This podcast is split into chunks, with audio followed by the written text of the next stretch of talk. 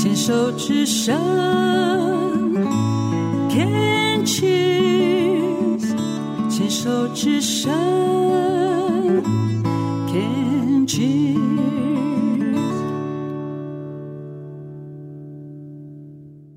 Can cheers，牵手之声网络广播电台花花异世界节目，现在进行的单元是服饰角落，我是惠美，延续上一集。关于过冬儿的议题，我们一样邀请了呃大安幼儿园的园长张少莹园长来跟我们分享他在教育现场所看到的现象。呃，园长你好，你好，主持人好，嗯、各位朋友好。嗯，因为呃我们上一集有提到，就是在你的幼儿园里面，其实两岁、三岁、四岁到五岁，其实你都有发现有一些那个过动的情况。嗯，对不对？确实。那据我了解，就是在以前，我的孩子在进入呃心智科诊断了之后，嗯，他就会进入早疗系统。那早疗系统说早疗的黄金期是四到六岁吗？这你还是还你认同吗？他他他现在的那种呃标准还是这样的吗？应该是一般来说，就是如果进到就是心智科医生评估之后，那医生会告诉你说，孩子的年龄比较小，可能是有待在观察。是。那如果您刚刚所提的四到六岁的这个阶段，应该就是很确定的诊断出来，他可能有这一方面，就是 ADHD 的一个呃需要被早疗的一个状况。嗯，对，是这个样子。那在早疗，AD 像譬如说他学习迟缓，他可以安排一些课程让他去。补足他某一些能力的不足，或者说他是语言功能发展迟缓，嗯、那他可能有语言的老师来帮助这个小孩子没有办法就是讲话那么流利啊，或是结巴，或是这种情况。嗯、但是 ADHD 在早疗的系统里面，我们的课程安排上面，嗯、早疗会给这样的小孩做一些什么样的辅导？嗯，在这个的部分呢，就是最常用的，应该就是医生会建议用药。用药那叫早疗吗？对，因为有时候它是因为大脑放电的一些关系嘛，就是它一个大脑结构的一些问题。是所以医生如果有建议这样的话，我知道有一些，就是我们就我们所上的一些课程来讲，是那我们被教导的就是可以建议，就是有这样子状况的一些。孩子。们呢，就是家长带来上学的时候，可以先到操场跑个两圈或三圈，三圈，依照这个孩子的一个体力体能，是，然后接着就会是，确实就如我刚刚所讲的，就是配合用药，嗯，但是基本上我会比较建议。孩子就是，嗯、呃，能够运用一些自然的一个方式，是。来做一些，就是呃改善的话会更好。那但是因为要做这一些部分的话，可能父母亲就是你要多花一些的时间来做陪伴孩子，嗯、比如说陪伴他一起跑步嘛，嗯、因为你要让孩子去就是运动或跑步的这个时候呢，可能孩子他会有其他那个身体结构上的一些状况跟问题，他可能。就是想要撒娇啊，或者是不想跑啊，或者是体力累啊，所以做父母亲的可能就会，呃，要学着跟孩子一起跑，然后也要放慢成孩子他他能有的一个速度，然后陪伴。我觉得最主要的应该就是这两个字是陪伴。所以如果说今天家庭本身有一些状况，或是说他是隔代教养，这些小孩子可能就没有办法得到，比如说父母全程的陪伴。若是双薪家庭也比较难，对不对？确实是比较难，可是我们从另外一个观点来看的话，就是我们的父母亲为什么要那么认真努力的一个工作？嗯嗯嗯嗯，其实他们不外乎会回答我们的是说，我们就是为了让小孩过得更好的生活日子嘛。嗯嗯，那可是我们反过来来想，就是在这个他童年只有一次，一生也只有这个这个阶段的时候，是你把这个时间花在。去赚钱，对，然后可是你没有陪伴孩子，那我们所强调的一个早疗的这一块，就是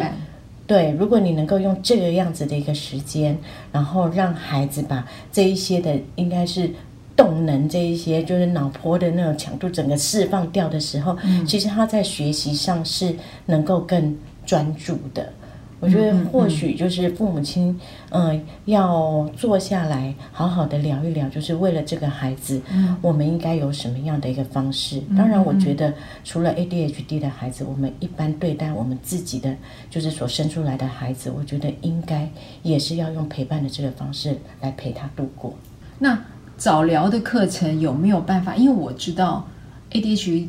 ADHD 的这些小孩。他可能到了某一个年龄，他可能会慢慢慢慢，就是没有这么的，呃，好动吧。就是他的好动会，他会用他的理智去控制。慢慢到某一个年龄的时候，就是他他可能这个这个小孩，他他对他会找到他自己的专长，然后慢慢去发展，发展的发发展到他会在他的领域。是变成一个佼佼者，那那是不是在早疗的这些课程当中，你可以找到这个小孩子的专长，让他去发挥？因为我的认知是，每一个好动的孩子，他总是会喜欢一件事情，然后他会安静的做。呃，这个是有可能的，嗯，就是在这个部分，你提的应该是所谓的一个优势智能的这一块的一个部分。嗯，那但是父母亲或者是老师，他要去发现这个孩子优势的智能，比如说这个孩子很好动，可是他偏偏对于墙角的蜘蛛网或者是蜘蛛。他会观察的非常的仔细，他会非常专注的在那边，嗯、然后看着可能蜘蛛结网啊、蜘蛛的动态啊这些等等。嗯嗯、好，那那在这一块的部分，就是家长或者是老师，你要能够去发现到这这一点。嗯，那呃，你发现到他能专注的原因的时候呢，可以就是借由这样子的一个方式，比如说呃，他如果。就我们刚刚举的例子是蜘蛛的话，我们可能会提供相关的一些绘本，嗯嗯，或者是相关的一些图卡，对，然后让他去认识不同种类的一些蜘蛛，嗯、或者是其他的昆虫，对，就是可以用借由这样的方式。那确实也如您刚刚所说的，就是孩子的年龄比较大的时候，他可能是运用他的一些意志力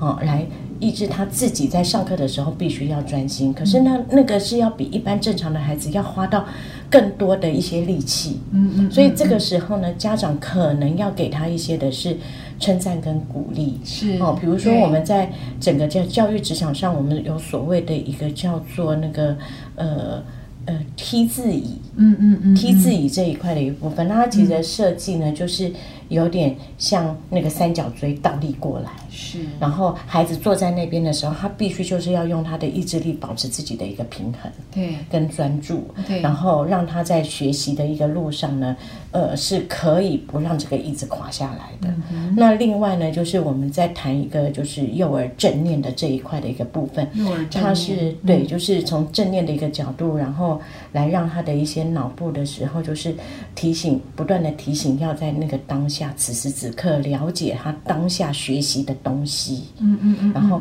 以便让他的专注力是专注在当时一点，对，会用这样子的一个方式来进行，嗯嗯嗯，所以在整个我的在教学现场的时候呢，嗯、我比较会期许就是老师，嗯，或者是家长，就是能够懂这一块的一个部分，可以用这两个的一个方式来协助孩子，嗯哼。所以老师本身的观察力，还有还有他可不可以抓住那个点，或是一直不断的去提醒小孩，嗯、其实这方面老师要受的训练其实是蛮专业的嘛。是专业的，但是因为我们毕竟是一个就是幼教老师嘛，对对，那我刚刚就有提到了巡回辅导老师这一块的一个部分，嗯、就是他们是特殊教育，就是幼儿教育组的特殊教育的老师，所以我们其实可以借助他们这一方面的专长。是，那老师就是如果你自己对这一方面是有兴趣的，嗯、其实就是在坊间呢也有很多的一些、嗯、呃职能课啊，然后老师可以持续。的去做这一方面的一些增练啊，对对，嗯，而且现在网络说实在的，其实是还蛮方便的。嗯，那如果自己真的有心，那就可以借由就自学的方式，然后再跟一呃，就是巡回辅导老师去做一个讨论，我觉得可以让自己在这一方面更专精。嗯哼哼，所以你你的观点，你还是觉得自然陪伴孩子其实才是。比较好的方式吗？嗯，因为在我的认知里面呢，所谓的药，它就是就是有副作用，对对对，就是按照台湾的一个教育的方式，譬如说，我们从幼儿园进入小学，嗯、那已经这种小孩子因为环境的关系，他在增加当中。那在你的理念里面，你你希望台湾的教育可以有什么样的调整，可以帮助这些小孩子，可以跟一般的小孩子在正常的教育当中，可以慢慢可以一步一步的这样学习。这个部分应该来说的是，呃，我们就是幼教老师，对。那他要在进入小学的阶段的时候呢，嗯、因为就我们专业的一个角度，我们理当应该看到这些孩子的不一样。是。那当我们发现这些孩子不一样的时候，在幼小衔接转衔的那个阶段的时候，嗯、我们应必要要告诉小学的老师，嗯，我们看见这个孩子的一些状况跟问题。嗯、那可以可以可以，就是他从幼，因为幼教是一部分嘛，你们是有，嗯、你们不是妇幼嘛，那你们是一般的幼儿园，他衔接可能是。另外一区的小学，也许啦，嗯，对，那有可能幼教跟小学老师可以用观念上的衔接来帮助这个孩子，可以安可以比较呃顺利的进入小学的那个教育。这个部分来说的话，当然就会是说，如果是在国小附幼的话，那他其实应该就读的就是国小。这个这个学，呃，他所念的学校的国小部，所以其实以目前来说，我所了解到的是，国小跟妇幼会有做这样子的一个衔接。衔接，对。那而且就是在一些就是呃接受巡回辅导老师辅导的这些个案呢，都会去做这些转衔的一些会议。哦。哦，那另外呢，在比如说公立的一个幼儿园的一个部分呢，嗯、那确实也就是也只会去做到就是。呃，有学会辅导老师介入的这一些，那呃，如果老师你有心的话呢，嗯、我们大概就是会大概了解到说某一些的。呃，孩子他未来也是就读这个学校，是我们就会借由这个机会，告诉这个学校的一些对口的，就是特教的组长们，跟他讲说，我们有发现有哪几个孩子，他未来也是念你们的国小，是。那这些孩子呢，就是请帮我们了解一下，注意一下，是是是是。有可能有这样的一些状况。嗯，那当然就是对于就是有一些孩子，他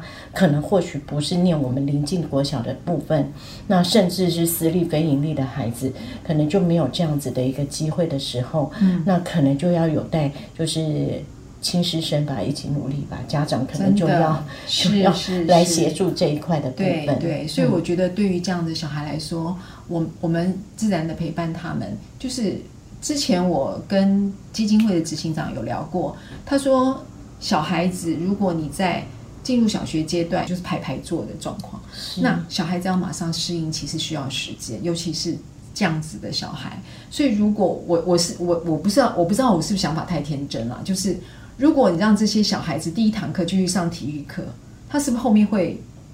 会学习比较顺利一点？就是我我觉得是不是这样调整安排，或者说他们有一个社团课可以摆在就是低年级的学生，可以从低年级开始，他的社团课就把它摆在第一堂课，而不要说我数学很重要，我国语很重要，我英文很重要，什么很重要。但是你要让他正常的坐下来学习，才是对于这个孩子比较能够让他们安静的一个方法。刚刚您提到的就是在排课的一个部分，对。那您刚刚提的一个点也确实嘛，对。然后，但是他们必须要考量到的就是，呃，主科的刚刚主科的一个部分是可能就会是在比较。就是学习状况是最好的时候来安排，对，对，那当然一定会有其他不同面向的一个考虑。那比如说前一阵子我们也有在考虑到说，嗯、是不是整个学生的上课必须要拉后时间嘛？嗯，嗯嗯，就是台湾的孩子越那个上课的时间实在是太过长了，所以我觉得唯一就是在现在现阶段没有办法做一些调整，或者是有在思考怎么调整的这个阶段的时候，嗯、还是就是回归到我们在幼教的那个时候，就是当你。送孩子来的时候，嗯、你可能让孩子在外面的操场跑个三圈左右，对，然后只是就是要更早起床。那如果这样子的情况下，就是让他早点睡吧。对的，那我们很谢谢那个绍营园长今天跟我们聊了这么多。我希望之后还有机会请他多来多多来呃聊一些教育方面的事情。谢谢园长，谢谢，谢谢。谢谢